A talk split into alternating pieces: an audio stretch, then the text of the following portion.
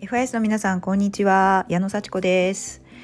今日もボイスを録音していきたいと思います。えっ、ー、と本日はですねあのー、ちょっといろいろビデオを見たり、えー、学習をしたりする中で私が最近気づいたこと、え私がなぜ FIS に入って学んでいるか。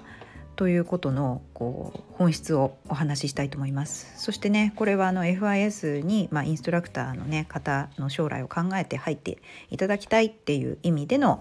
まあ、アピールの主張にもなるかと思いますのでまずね皆さんに聞いていきたいいただきたいかなと思っています。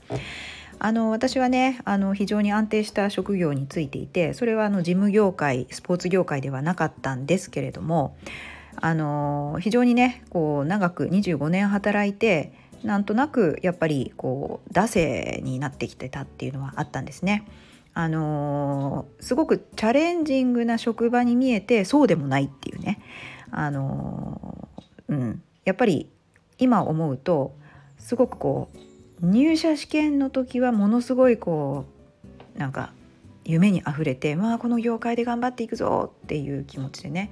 もう自分がこうここで夢を果たせるはずだ絶対に役立ってやるっていうような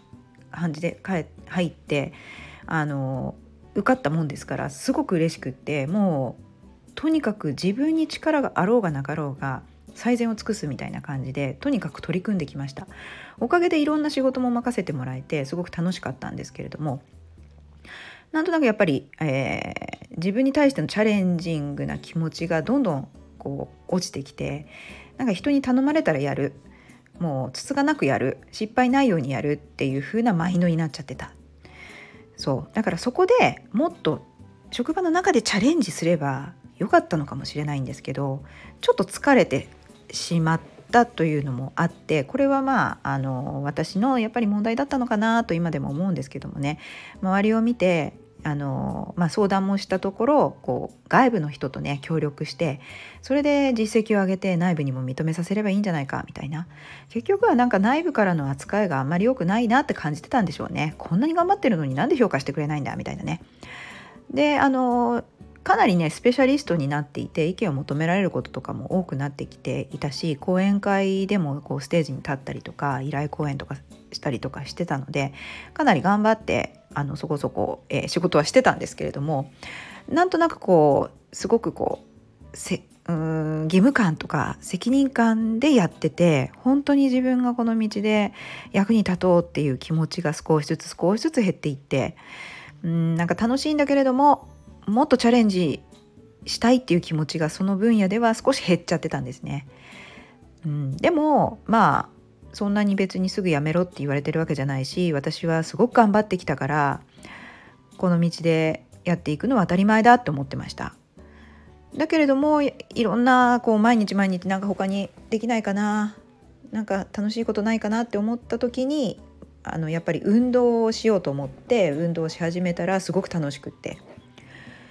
筋トレにはまってマラソンにはまってレッスンにはまってっていう感じでもうかなり動きました。でもうこれだったらもうインストラクターとしてステージに立ちたいって思ってインストラクターになったわけなんですけどもまあねなる時にはやっぱりオーディションになかなか受からずに苦労したっていうようなハードルもあったんですがそこもまあ乗り越えてインストラクターになりました。週に1回のレッスン獲得できました。とっても嬉しかったです、ね、早朝の6時半からのレッスンなんですけれども。でまあ週に1回でもねやっぱりレッスンを定期的に持つとかなり体も疲れますしなんかその日はもうまあ仕事もねこうゆっくりした あのペースで やったりとかして朝早いので、まあ、もう全然8時ぐらいにはレッスンが終わってそこから仕事ってできるんですけど、まあ、夕方には眠くなったりしてちょっと早退して、えー、寝るとかあのそんな感じでねあとやっぱりコリを覚える時間も必要だしこうやってこう時間のねやっぱり配分っていうのはねこう結構難しいというかあの、まあ、工夫をしないとねそれまでの生活とは違うわけですよね。それでもまあ本業の仕事とインストラクターの仕事っていうのでねこうバランスをとってやってたんですけれどもやっぱりインストラクターの仕事をもっとやりたいっていう気持ちがあってもう一つアイテムを取ってそちらについても練習をして、まあ、すぐに今度はレッスンを持たせてもらえてレッスンの数が増えるとやっぱり準備も、えー、まあ、体の回復も必要になってみたいな。でそんな時にねやっぱりこう情熱を注げることに時間を使いたいなって思ったわけですよね。だけれども本当にレッスンだけやって生計を立てるって実際難しいよねだって1本のレッスン代このぐらいだしどんなに頑張ったって何十本も私は持つことはできないよねみたいなインストラクターだけではどうしても本業にはできそうもないっていうのはねまあかなり早い時期で分かってたわけですよね。でも本当に好きなことで時間を使うというなんか喜びみたいなものをやっぱりこうレッスンをすることによって知ってしまったのでなんとなく時間が過ぎるのを待っているような時間の使い方とかああ早くこれをやりたいなと思いながらちょっとこうまどろっこしい仕事をしてするようなそういうことに耐えられなくなって しまったんですよね。うんや続けながらうまいことインストラクターを副業にしてやれば本収入プラスインストラクターの収入でねまあ良かったといえば良かったんですけどもなんか耐えられなくなっちゃったんですよね不思議ですねそんな感じで、えー、やっぱりねそういう意味では私はちゃんと現実を見てきちんと自分がどんなことで収入を得ているかっていうのを考えられるようになったんだと思うんですよね。分かってたから、うん、インストラクターだけでは厳しいっていうことが。それで辞めるっていう時にやっぱり仕事を辞めようと思ったら他でも収入が得られないと辞められないよねっていう話をよしさんと確かしたと思います。うん、そしてまだ全然そんな副業も副業というかね本業に変わるぐらいの収入のことはできてませんからやめられませんみたいなことを言ったらでできるようになりますよと。なんかできますから。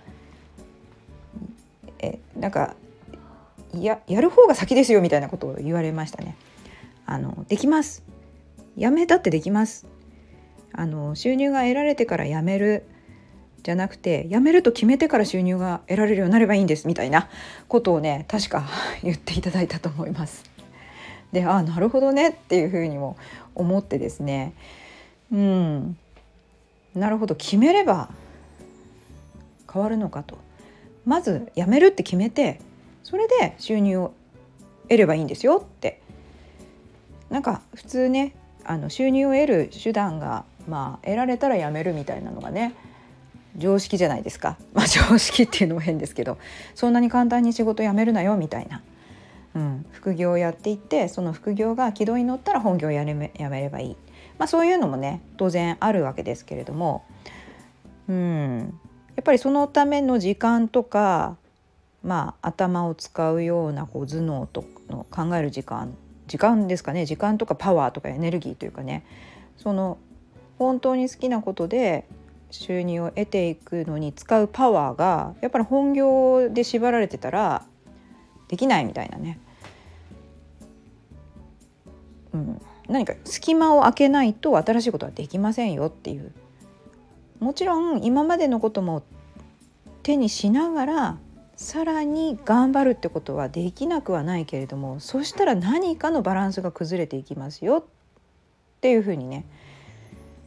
まあ、言われたというかね言われたと思います。でああなるほどそうだよねとできなくはないけれどもその当時でさえこう家族のバランス人間関係のバランスがちょっと崩れていて私はもう仕事でいっぱいいっぱいで子供と接する心の余裕もなくってやっぱり子供をせかしちゃったりすごく否定しちゃったりっていうことで悩んではいたんですよね。そういったことを悩みながらさらに自分をこう追い立てるようにプラスアルファで新しい事業を始めようとするっていうのはやっぱりちょっと無理かなと思って仕事をその時はすっぱりやめて新しい事業で稼ごうと新しい事業にパワーを注ごうと。で好きなインストラクターも続けようって思ったわけですよね。うん、喋りながらどんどん思い出してきました。なので何が言いたかったかというと私はちゃんと先見の明があったというかインストラクターだけでは生きていけないというのを知ってその先どうしたらいいかっていうのを学んだりうーん仲間と一緒にこうそういう自分にの環境に持っていくために私は FIS に入ったんだなと思いました。結構その入った時にはあよしさんの話を聞いてあ私にもできるんだったらやってみたいなこのままモヤモヤしているのは嫌だなって思って入ることをよしさんにこう告げたわけですけれどもその時はっきりと自分がこう稼ぎの主になるようなことが見えてたわけでは全然ありませんでしたね。とにかくインストラクターとしてやっていきたいけれどもインストラクターだけではできない。どうしたらいいんだろうっていうのが分からずマインドセットを学んでいてすごくこう気持ちが安定してなんかこう淡々と習慣化していく毎日のプライオリティをつけていくってことが心地よくてそれでまあねその生活を続けたいもっと仲間と一緒にできたらすごい面白いんだろうなと思って結構賭けみたいな感じで FIS に入ったわけですけれどもまあ、本当にこの環境で自分を肯定することもできているしすごく私この1年で変わったと思います。マインドセット学び始めて1年ぐらい経ちます。ですぐにはやっぱり変わらなかったしこう考えながらすごくこう迷いながら行きつ戻りつ歩んできたなと思うんです。なのでうんその時にバシッとねこれをやりたいとかがなくてもきっとこう溢れ出る何かがこう満ちてくる時が来るんだろうなと今振り返って思います。なので私が何回も言いますけど 今日は何が言いたかったかというとすごく自分でもやらなきゃいけないことっていうのが分からず分からないでもそういう環境に身を置くっていう決心をしたっていうのはかなり私先見の目があったなという 話です。そしてみんながこう自分の目標に向かって活動していく中に身を置くと自分もそうなるっていうことをね本当に実感しております。こんな感じのね話をねあの聞かれたら喋ろうと思っておりますしなんかまとめられたらいいなと思っています今日はボイスでねちょっと喋りながら考えさせていただきましてどうもありがとうございます最後まで聞いていただきましてありがとうございました。何かねまた気づきがあるといいかなと思います。それじゃあまたね。